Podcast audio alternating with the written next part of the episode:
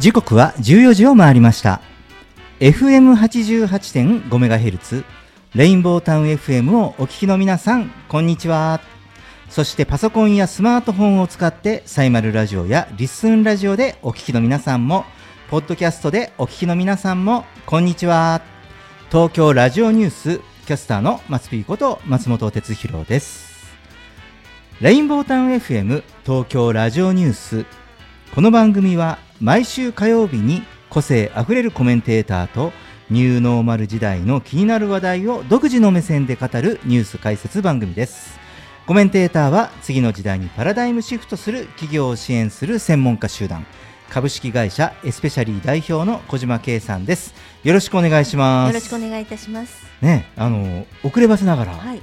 明けましておめでとうございます。そうですよね。ということですね。おめでとうございます。はい、えー今年最初の東京ラジオニュースなんですね、はい。はい、えーまあ、長くですね、うん。えーこちら、ね、レインボータウン FM さんでお世話になっておりますけれども、はい。私、この1月9日から、まあ、放送スタートというのは、多分過去最高に遅い、うん。はい。えーそうですね。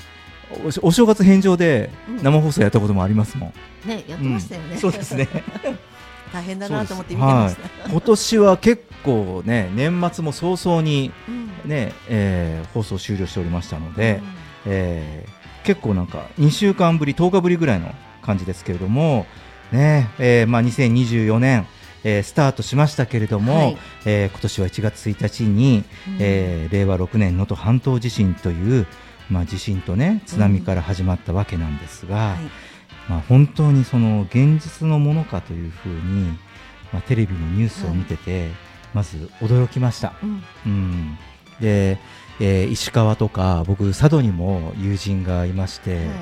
まあやはりねちょっと気になってうんすぐさま電話したり、まあ、ちょっとメッセージを送ったりとかうんね、したんですけれどもあやはりすぐには連絡がつかずですね、はい。うん、非常に心配しました。うん、でねまあこう結果開けたら、うん。まあ、このようなねはい。またこうこれももちろんあの東北の震災もありましたけど、うん。またちょっとスタイルとかね形が違った形でうんまあ、我々にとっては、まあ、こう未曾有の災害といっても、はい。えーいいようなことになったのかなと思います。でも本当にねあの被災された方々、ね、生活が一変したことかと思いますけれども本当にあの心中はもう本当お察しいたします、えー一日も早い復興をお祈りしております。そうですね。ね。えーそして、はい。えーまた、えー今度は羽田空港の滑走路で、えー航空機事故はい。が、えー起きまして、えーまあ、こちらはねそのどうも、えー人災の要素うん。があるのかなと、まあ、いわゆるそのヒューマンエラーが、まあ、原因の可能性が、まあ、その誰が悪いとかということではなくてですね、まあ、こう人との、ね、やり取りとかね。もうそのやはりそこのそういういわゆるヒューマンエラーの可能性、まあ、シシステムで、まあ、対応するべき範囲の中ではなかったということでもうん。ありそうですね。えーちょうどですね、私、帰省する東京に戻ってくる飛行機にその時乗っておりましてですね、はい。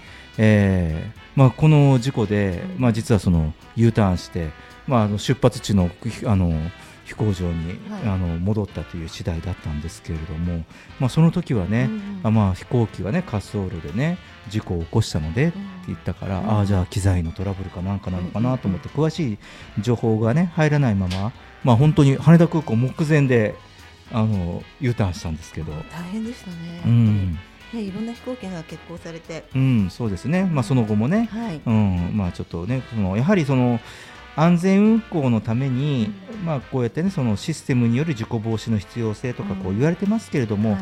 あのやはり起こったことは消せないのですが、やはり今後の安全安心の運行のための、まあ、改善はい。に努めなければならないのかなというふうに思います。はい、えーさて、えー毎週オープニングで世の中のニューノーマルな話題をニュースピックアップとして紹介しています。今日はですね、まああのね今日あのまあこの時間はもう子どもたちは学校かな、もう今日から学校始まってるところ多いんですよね。ねはいちょっとあの成人式がね、えーまあこうちょうど6、7、8と連休もあったりしたもんですから、はい今日9日から学校が始まっているところも多いかと思いますけれども、はね、えーお年玉なんかもらえたりしたんですかね？ね、子供の頃は結構楽しみでしたよね。そうですよね。あの親に預かられた経験ありますか？あの帰るときに、はいあのじゃあお母さん預かっといてあげるねって言った瞬間にお母さんが預かったらどこに行くんだろうなっていうのをずっと考えてました。は はい、そうですね。い。はい。なんとなくあの正月早々に、はいまあそういうお年玉とかね、はいい、わゆるお小遣いの話です。うんで今日は、えーお小遣い未納のため親に請求書を送るという話題なんですね。シビアな子供ですね。怖い。えーあのこちら、えー南日本新聞の記事なんですが、うんうんえー鹿児島市の中学校1年生、ねはいえー川原千鶴さんは、うんうんえー父親の正幸さんに1枚の請求書を手渡したんだそうですよ。はい、それはお小遣いが長年未納のため以下の通りご請求いたします ということで、えー記されていたのは、えー未払いの期間の合計だけではなくて、はい。工夫して計算した遅延金を含めた総額。怖い。ね。ここまで聞くだけでもねあのね親御さんたち僕もあの その中の一人ですけれどもまあちょっとねちょっと耳が痛い話かもしれませんが、えーまあねその子供にとってはね、はい。えー切実な思いで取り組んだその結果は、はい。えー第11回算数数学の自由研究作品コンクールの中学校の部で最優秀賞に選ばれたそうです。審査員のあの親御さんたちはみんなもうとりあえず認めようみたいな一票みたいな感じですよね。うん、そうなんですね。なので、まあ、その研究のタイトルというのは、はいえー父への請求書発行というね、研究タイトルはい。なんだそうです。えーまあ、このね、千鶴さんはは、い小学校6年の4月から中学1年の8月までの17ヶ月間、うんうんえー毎月の約束だったお小遣いをもらえなかったそうで、へねもう投げなかったんですかね。ね子供にとってはね死活問題ですね。うん、そうですよね。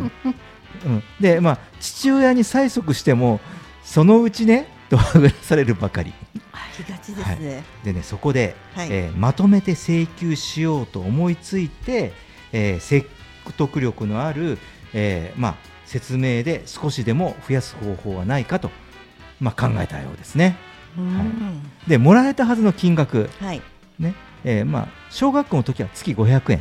うんうんで、えー中学校に進学しましたので、このもらえてない間に、えー中学からは月1000円の計1万1000円、まあ、これを元金に、まず、えー定期預金と外貨預金の2つについて、金利や為替レートを調べて検証し、利息計算もしたそうなんです。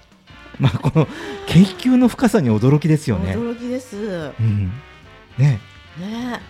僕あのこのその金利と為替レートを調べてどうやって検証したのかって想像がつきませんもん、あうんの利息計算をしたっていうこね。と、うん、いやーすごいな。ー。すごいですよね。この着眼点が素晴らしい。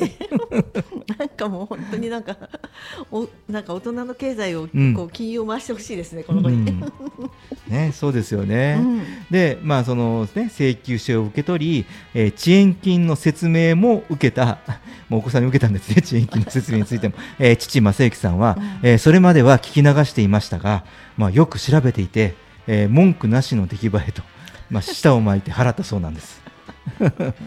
素晴らしい。ええ。でまあねその娘の千鶴さんの方は、えー動揺しながらも払ってもらえたと、ね、で最近また滞っているので 次はまた新たな請求方法を考えたいと話しているそうです。どうですかこの ニュース。すごいあの、うん。私はあの千鶴さん、素晴らしいと思います。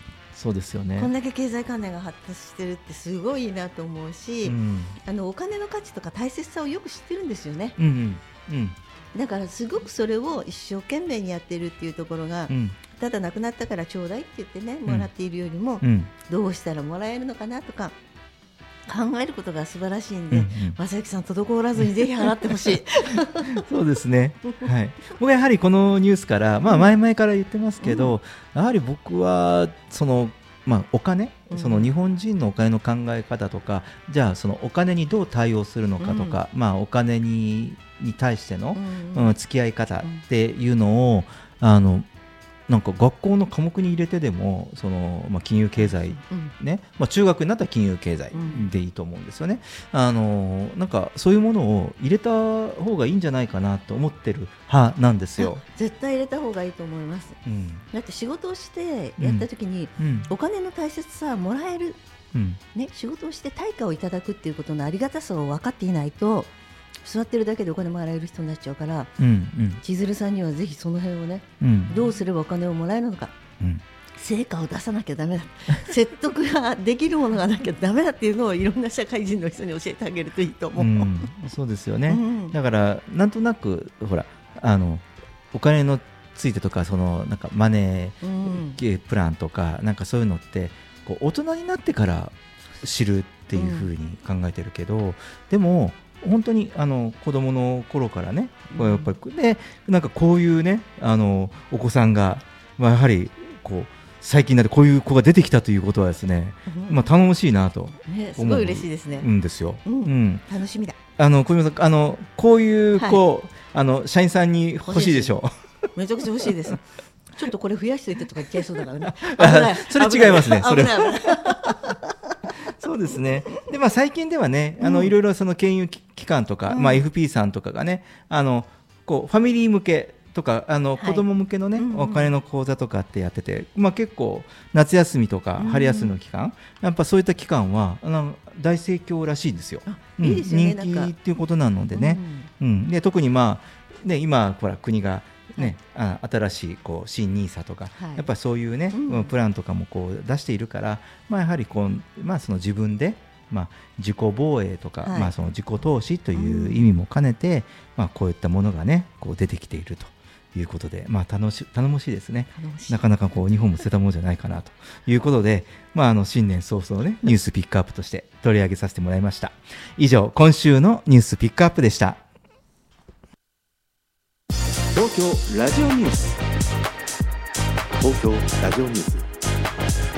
東京ラジオニュース。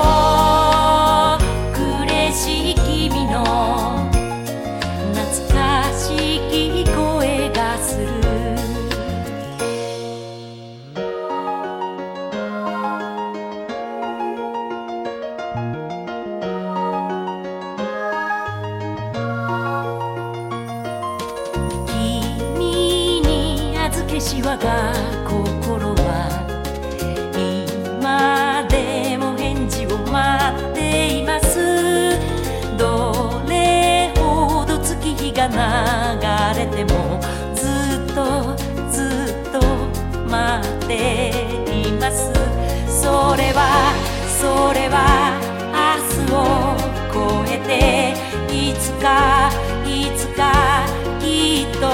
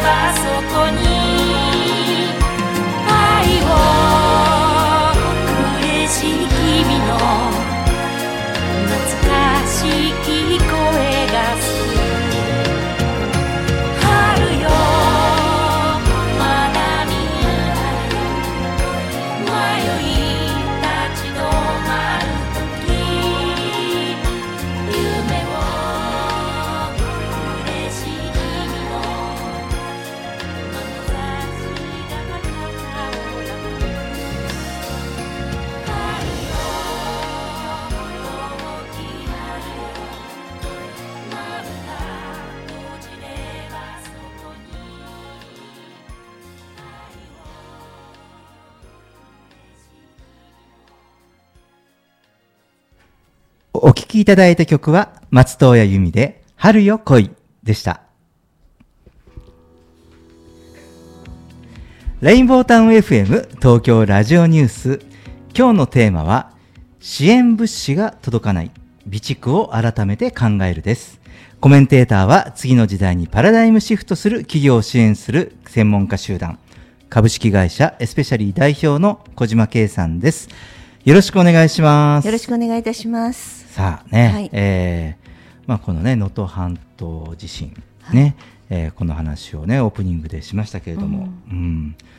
まああのこれまでもですね、はい。あのまあこういうね、まあ、地震を含め、まあ、いろいろ、まあ、天災その他の天災、はい。えー災害対策とか備蓄について、まあ、こういうテーマをね、うん。えー話題にお話をしてきたんですけれども、まあ、今回の、えーこの能登半島地震で改めてですね災害対策だとか、まあ、備蓄の必要性を、まあ、感じたというのが、まあ、今日の話題にしたいことでもありますし、はい。私個人的にもうん。やはり改めて痛感したんですよね。そうですうね。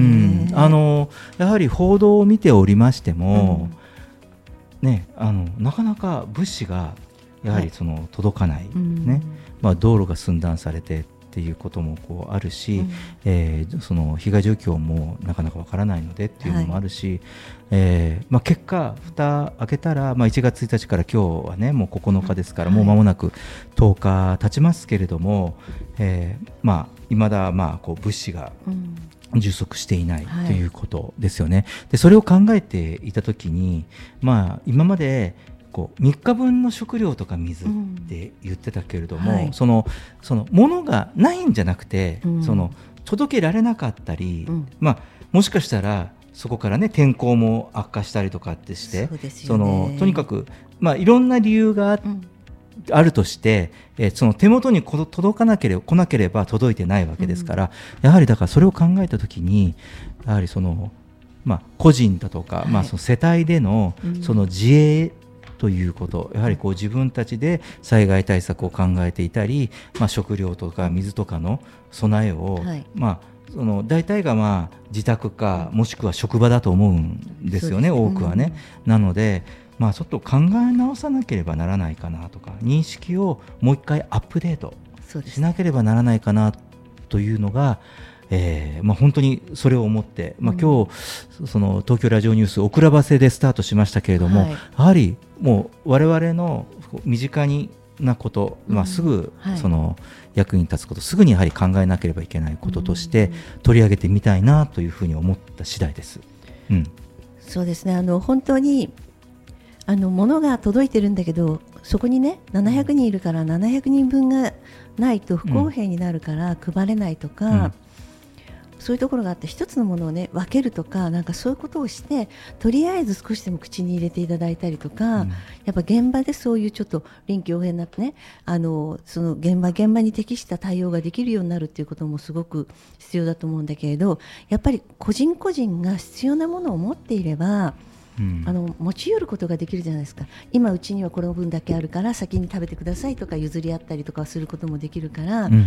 あのこう本当に準備をしておかなきゃいけないなっていうことが大切だなと思っていてでちょうどあのにえー、と日曜日に、うん。あのちょっとセミナーに参加させていただいて挨拶をさせていただける時があったので、うんうんあのそこのセミナーでは以前から備蓄をしましょうというお話をしているところだったんで、今皆さんが持っているものがいかに大切で日々こう準備しているものが大あの必要なことだったかっていうのがよく分かってもらえるんじゃないかなっていう話もさせてもらったんですよね。うんうんだから今回あのご高齢の方たちがねそんな準備とかできなくて、本当に困ってらっしゃって肩寄せてる姿を見ると周りのね自治体がもっともっと用意しておいてあげてほしかったなって思ったりしますよね。うん、そうですね、うん。だからやはり、まあ、この時代でね、うん。あのやはりこういう緊急時になった時にやはりそのこう水が行き渡ってなかったりとか、うんはまあ昨日なんかね朝におにぎりを1個食べて、うん。以降何も食べてないっていうは状況がねその即日じゃなくて、うん。それが、えっと災害発生後の、え2日翌日、うん。翌々日、うん。3日目になってもなんかそういう状態であるって、はい。いうことをうん。やはり目の当たりにしたときに、えーそのまあ備蓄する場所とかね、はい。まあ各あとはまあうん。避難所という候補になるところにやはり備蓄しておく必要があるんじゃないかと思ったりとか、あとその備蓄するものっていうのがそうですねそのやはり我々があの災害対策やはり備蓄って言ったときに意外にこう思ったのがそのトイレとかもなんとかなるだろうと思ってないですか、ねとりあえず、うん、その優先順位として、うんでねでもやはりそのトイレうんのトイレもまあ今ねこういろいろ自分たちで簡易トイレだとか、ねいろいろできるじゃないですか、はい。だからそういったものをやはり用意しておかなければ、やはりそのトイレさえやっぱ自衛しなければ特に今トイレって、うん。その日本は特にあの上下水道が整備されているので、ね。まあ、ほとんどが水洗トイレですし、反対にそれがあだとなってライフラインがあのやっぱりこう止まってしまった時に、うん。あのね、最近の仕組みだと電気ないと水も流せないような 仕組みになってるトイレも、ハイテクなトイレも、あの公共のトイレでもありますしね。うん、なので、やはりそのトイレ事情とかっていうことも、かなり優先度上げて、かあのそのまあ、水とか食料の他にっていったものも改めて、えー思いましたし、それともう一つ3つ目、あの今、やはり我々がもう1人1台どころか、まあ、2, 2つ持ってる人もいるでしょうけど やはりモバイル機器を、はい。まあ、スマホですよねね。持ってるから、もうバッテリーって絶対大事なんだなってうん。思いました。だから僕普段都内歩くときは携帯のバッテリー持ち歩かないんですけどでも、まあ、どこでどうなるかわからないからだからやはり今も今日もそうですけどやはりバッテリー持ってますねでやはりそのうん。空になってもまあ本当にねあの充電がなくなっても2回は最低、うん。うん、あの充電できるぐらいのやはりちょっと容量のバッテリーってい大事ですよね。ったもの、やはりこれも、まあ、3日分の食料とかと同じで、まあ少なからずもですよあのね、連絡を取り合うっていう手段をすれば、うんうん。まあ、そうそういう節電をしながらバッテリーの、ねうん。節約をしながら使えるということを考えたら、えっと携帯バッテリーをやはり持っておくっていうことも、あのもう一つうん。防災として必要なのかなって、うん。今通信手段がねこう連絡手段がなかったりするそうしですよね。うん。まあ、そこがあればその大きな音を出していれば、救助の時に気がついてもらえたりもするし、うん。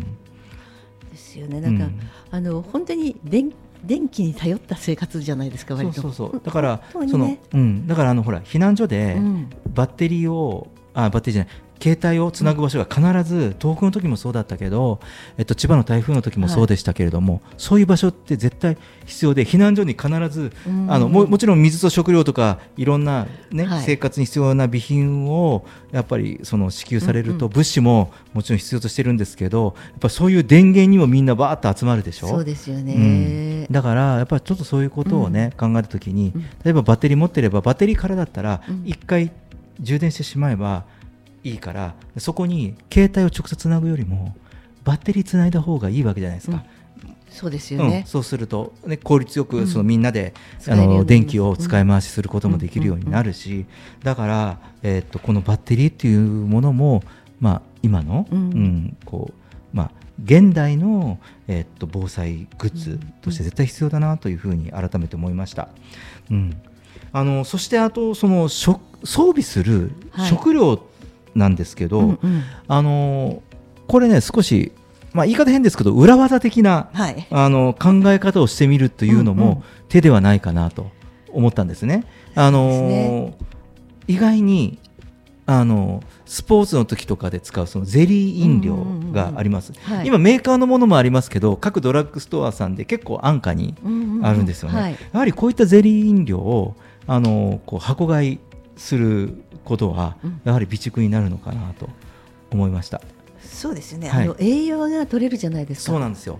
あのこれってうん。どちらかというとそのアスリート用にあの短時間でその栄養をバランスよく吸はい収するっていうためにねあの使われるじゃないですか。うん。だからやはりこういった時にその災害時になんかおにぎり1個とか、例えばパン、ね、菓子パンが配給されてはい。ってなると、うん、やはりもちろんそれは食べないよりは食べれた方がいいんだけれども、やはりその後のまあ1週間とかちょっと少し長期になる、で今もう実際現実うん起こって、今日本日現在もこういう状況があると、はい。やはり今度はその被災している方々の健康面がやはり不安になってきますよね。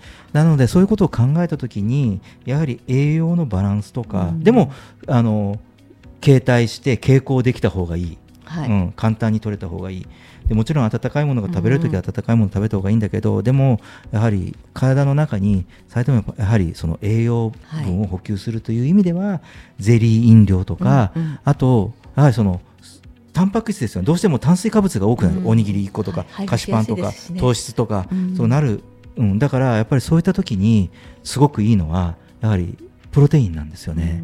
うん、でそのプロテインってもう水とかお湯とか、まあ、とにかく液体、うん。まあ、あの例えばスポーツ飲料とかでもいいんですね、そこでもあの溶けばうん。あの取れるし、はい。でそのいろんな状況ででもあの、まあ、水分も同時に取れるっていうのもあるからだからとてもその効率的にあの、まあ、体に必要な栄養素を、えーその被災しながらもね取れるっていう意味では、あと携帯もあのすごくその備蓄しておくにも場所も取らないんですよ。そうですよね、うん。持ち歩きも簡単ですしそうそう。本当に。だから例えばゼリー飲料と極端に言うとプロテインと、うん。あと水。はい。がやはり水は結構十分な量が、ううん。んあの2リッターかけるまあ6本で普通箱がある。はい。でそれがやはり3箱ぐらいは、うん。うん最低でも、うん、必要なのかなと1週間ということを考えると、そうですよね、ううちも会社にあのその6本入りを、うん。あの常時30箱ぐらい用意してあうるんですね。ん。これあの社員がそのまま帰れなくなった時5人で生活したらってあのああなるほどね。考えた時うんに最低これだけを用意しておきたいなと思って、買ってあの毎月取るようにしてそれであの毎回あの社内で使いながら30箱を常にキープっていう感じで、うんうん。巡回させるようにっていう風にして使ってるんですけれど、まあ、それをねあのなぜやってるかっていうのはこの間ちょっと社員に説明する機会があってそれでちょうどこの震災があったんでやっぱりいろいろ考えてるんですねっていう風であの、うん普段考えてないと思われていたかなとかちょっと思いつつも、うん。やっぱそういうのをねあのやるっていうのも私の仕事のうちの一つかなと思って安全を守るっていうのもうんやってるんですよね。そうですね。なので、まあ、こういったね意外にそのゼリー飲料とか、まあ、プロテインとか、うん。もしかしたらそのプロテインなんてねスポーツをねあのおやりでない方にとってはあのちょっとあんまり馴染みがないものかもしれませんけれども、でもその今ドラッグストアとかね行ったらね大きな大袋一つあるそとね。もう場所取らないですよ、うん。あのえっとお米の、えっと2キロとか、そうん、あの同じ2キロ袋の、うん。うん。それぐらいのサイズですからね。だから常備することできるしあの少なからずもそこだけタンパク質を取っていれば、まあ、1週間のちゃんとした栄養の確保としては、うん。あの毎日糖質を多めに取るよりはいいので。うん。あのとても必要かなということとあとはやはりこう十分なビタミンとかこういったものが取れない場合は、えーそれこそサプリメントなんてね。ね、そのねビタミン C のサプリメントとかうん。いろいろあるじゃないですか、まあ、普通にあのビタミン剤みたいなものでもいいと思うんですけど、やはりこういったものがあの生鮮品って保存が効かないしあのうまくなんだしょうその備蓄で管理するのも、うん。うんね、煩わしいし面倒かと思うのでやはり、まあ、こういったことも考えて少しそのサプリメントとはいい。う手段も考えてみる必要があるかなと、うん。ね、あのご家庭とか職場の限られたスペースに、えーやはり必要な、うん。えーまあ、備蓄、まあ、栄養面も考えてということですね。はい。はい、なんかちょっと改めてね、ちょっとそういうそのことを、うん、思ったんですよ。うん。だから、あ結構あの、まあ、僕はスポーツやるんで、あの結構プロテインとか取る方なんですけど、あそうでもあのいやこれこういう災害の時はすごく使えるなと思ったことと、うん、あとはあの自衛隊とかあのあの警察のあのホームページかな？あのツイッターとか見るとですね結構このホットケーキミックスっていうのが万能のあの備蓄食料ということで取り上げてました。うん、だからこう水で練ってははそれと何でもこうこねてでちょっと焼けばはい。すぐ食べれたりとかってするし、うん。なんかい意外にいろんな栄養素が入ってるので、普通に小麦粉とかじゃなくてね、うん。なのでカロリーもある程度取れますし、うん、ホットケーキミックスとなんかこうジャムとか蜂蜜みたいなものが、うんうんうん。なんかこういうねあの備蓄食料として、はい。うん、あの自衛隊のホームページでも取り上げられてましたちょっとそれは見落としてたから、ううん。ちも、なのでね。ホットケーキミックスを買おうかな。なのでまあちょっとね少しねこういうそのうん備蓄する食料っていうことについてねあのなんだろうこう僕ちょっと思うのが 専門的な保存できる食料あのその備蓄の食料って、うん。ちょっとお高めじゃないですか。なので、あの、これね、本当に、あの、普通に、あの、こうね、まあ、普通にも使えて、す安価に、えーできるものといったら、こういったものがあるのかなというふうに思いました。ううんんで、それと、まあ、最後にね、あの、まあ、この、あら備蓄もそうなんですけど、やはりこのサバイバルできる、その体力とか、はい、うん、まあ、見客ってね、とても大事ですよ。大事ですようね。ん、だって皆さんも映像見たかと思うんですけどやっぱもう道路車で、うん。でももう、どね、道路が隆起していけないから皆さん高速道路を歩いてはい。2時間かけて自宅に帰ったって、うん。これ、ね、切実な問題なんですけど2時間歩けて帰れなかった場合どうするかって、うん。歩くしかない。ね、っていうところとかね、まあ、もちろんそのあとはその、まあ、健康面ですよね、うん。やはり、まあ、そういう、まあ、特にね我々普段のこうな豊かな生活の中で生活習慣病対策とかって言ってるけどやはり、まあ、これから災害が、ね、気になってくる時代になってきたときに、うんやはりその健康維持、まあね、会社でも健康経営とかってやってることって、うん。あのやはりこのサバイブできるそね。その体力とか、まあ、そんなねムムキムキム女とかね そのけんむちゃくちゃ健脚になる必要はないんですけどでも当たり前の健康であるっていうこと、っていうのはあのやはり昔の人はね歩いてねはい、あの伊勢回りとか行ってたわけですよ。すごいですよね。はい、白煙の山越えてたわけですよ、自分の足で歩いて。はい。はい、そうですよ。だからあのうちのディレクターのあの人力車 DD の関森ちゃんなんて、す俺すごいと思うもん。あのね。人力車引いて、はい、縦横無尽に走り回ると浅草の街をかっ。こいいからありゃしないもうはい。すごい。そうそうそう。ねうんでもでも本当にだから昔はだからそうやって人力でね、まあその今度は人を乗せて歩いたりとかってしてたわけですか。ら、改めてねあのまあこういうそのぐ実際に起こったうん。災害を通してですけれども、あのその有事に備えて今一度まあご家庭とか会社で、うん。えー緊急時の確認とか備蓄などを話をしてみてはいかがでしょうか。はい、えー小島さんありがとうございました。レインボータウン FM 東京ラジオニュース。テーマは支援物資が届かない備蓄を改めて考えるでした。では曲に行きましょう。生き物係で風が吹いている。時代は今変わってゆく僕たちには願いがあるこの涙もその笑顔も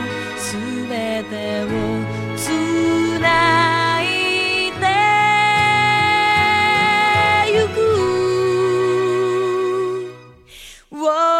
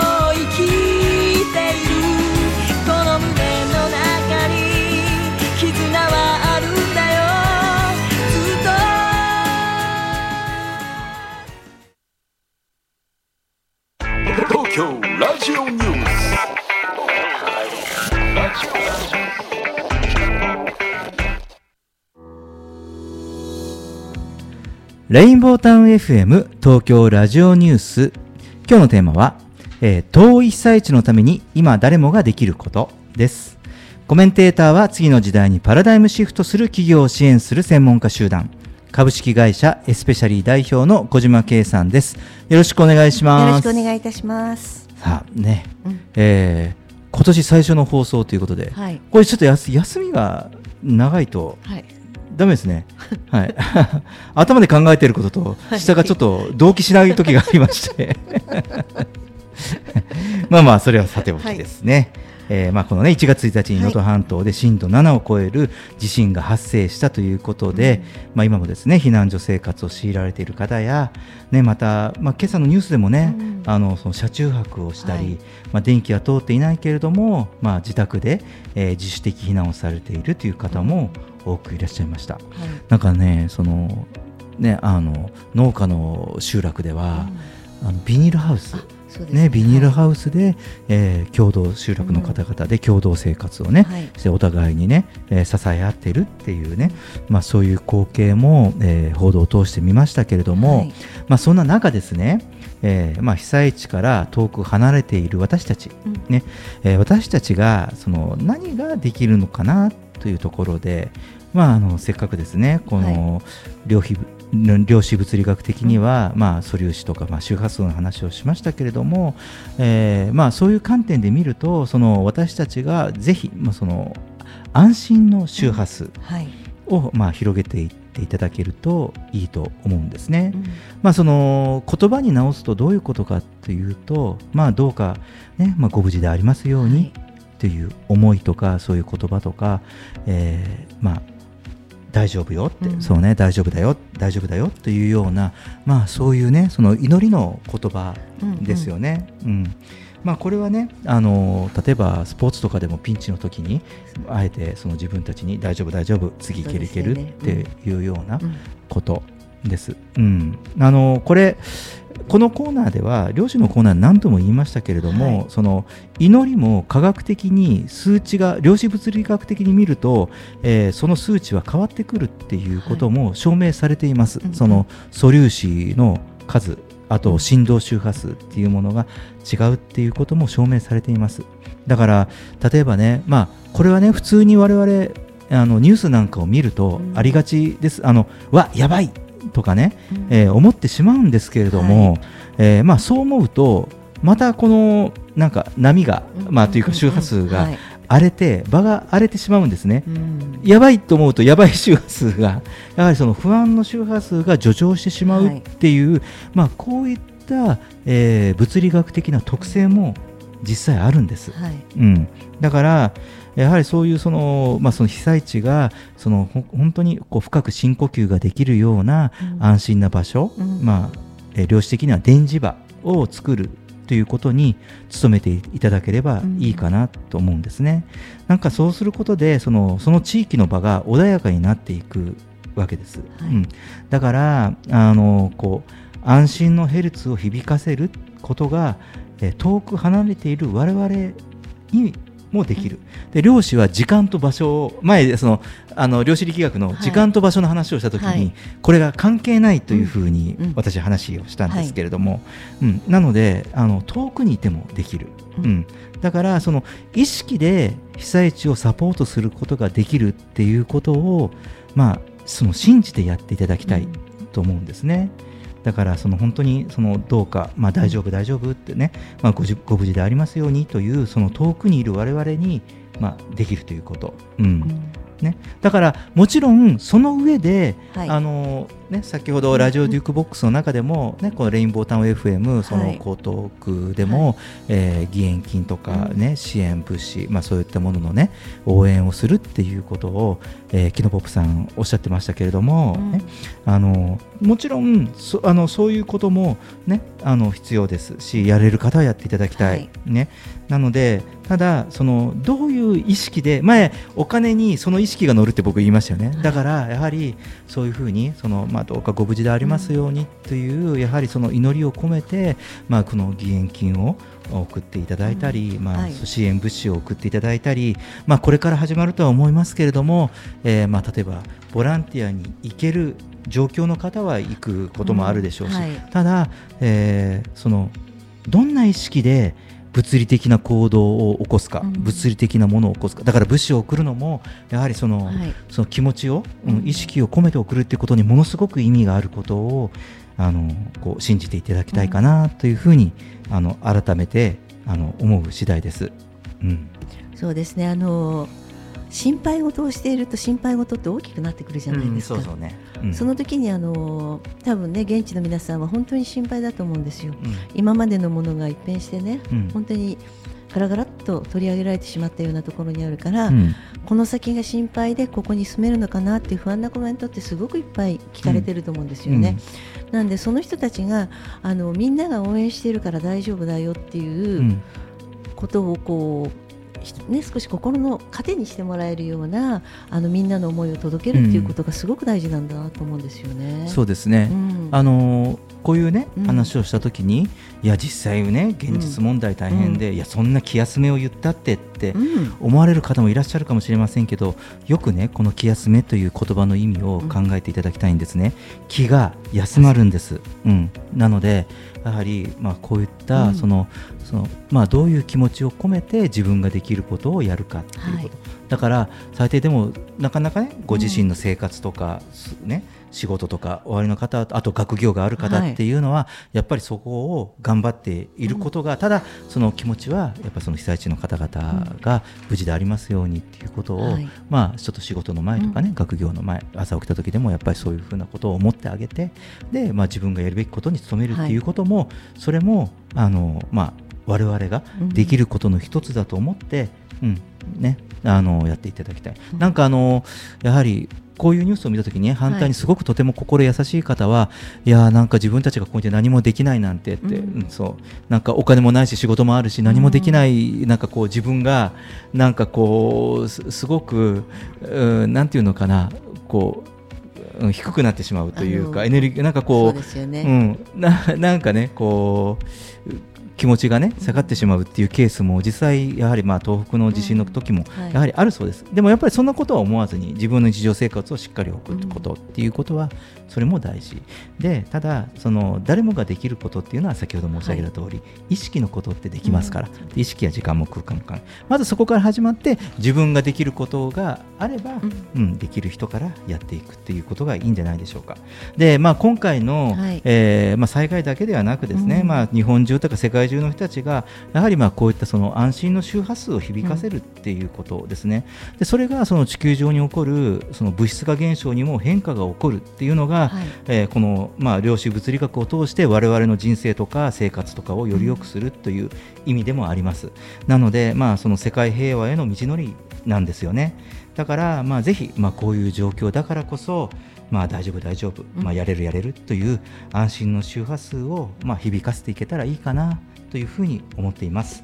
はい、えー、小島さんありがとうございました。レインボータウン FM 東京ラジオニュース遠い被災地のために今誰もができることでした。では曲に行きましょう。キャンディーズで春一番。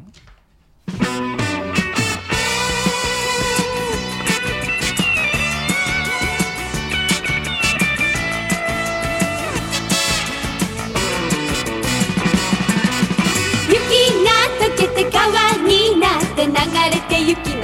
つくしの子が恥ずかしげに顔を出します。もうすぐ春ですね。ちょっと気取ってみませんか？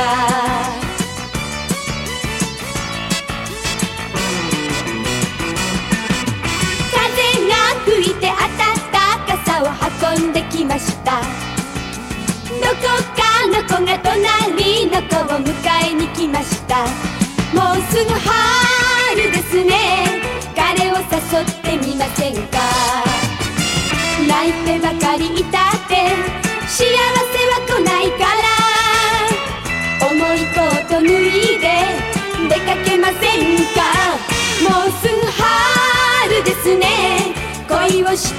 てみませんか。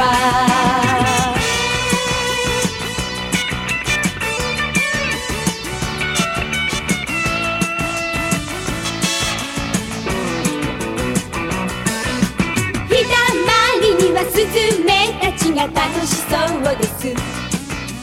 雪を跳ねて猫や何が顔を出します。もうすぐ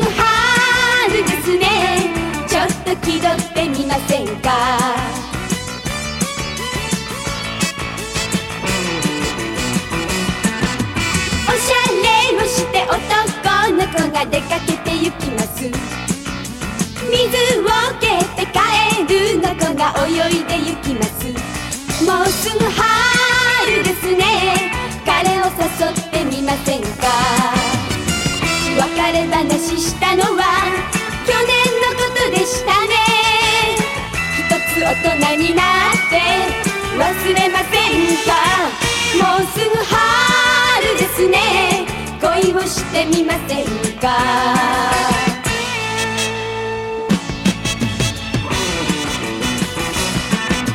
雪が溶けて川になって流れて行きます。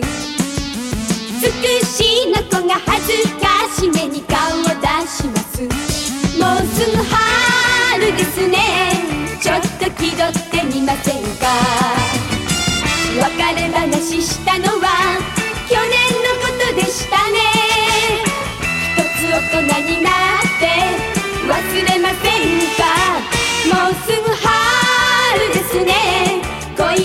みませんか。もうすぐ春ですね。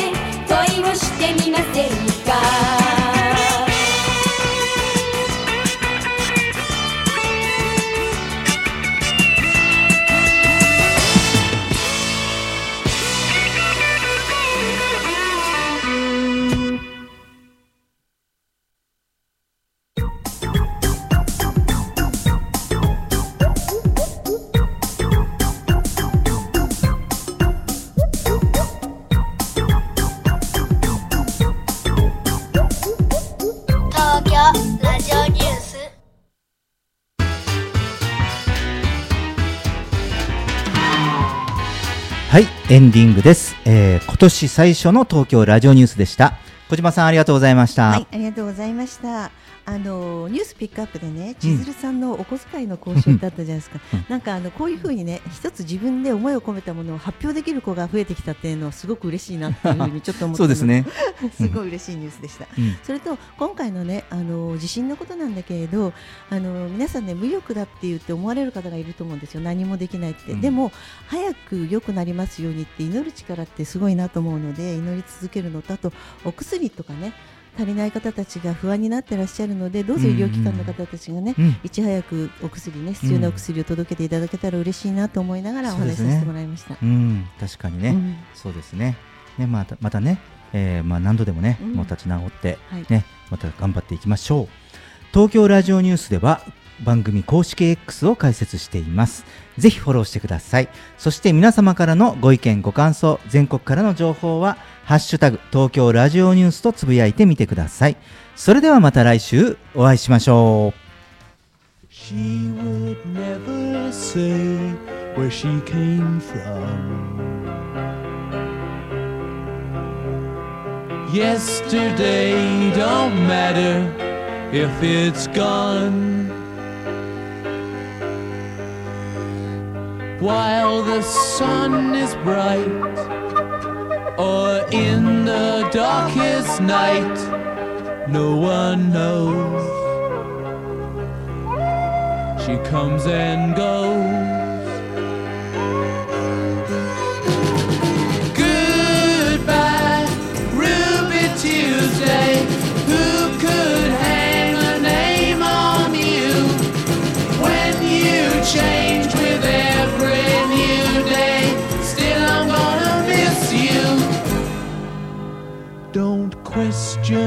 Why she needs to be so free. She'll tell you it's the only way to be. She just can't be chained to a life where nothing's gained and nothing's lost at such a cost.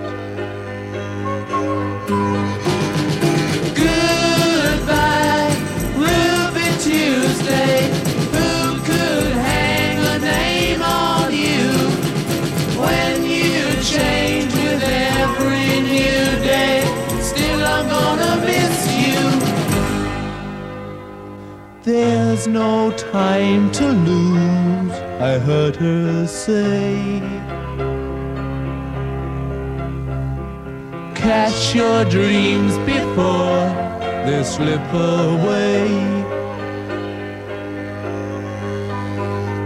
Dying all the time. Lose your dreams and you will lose your mind. In life unkind.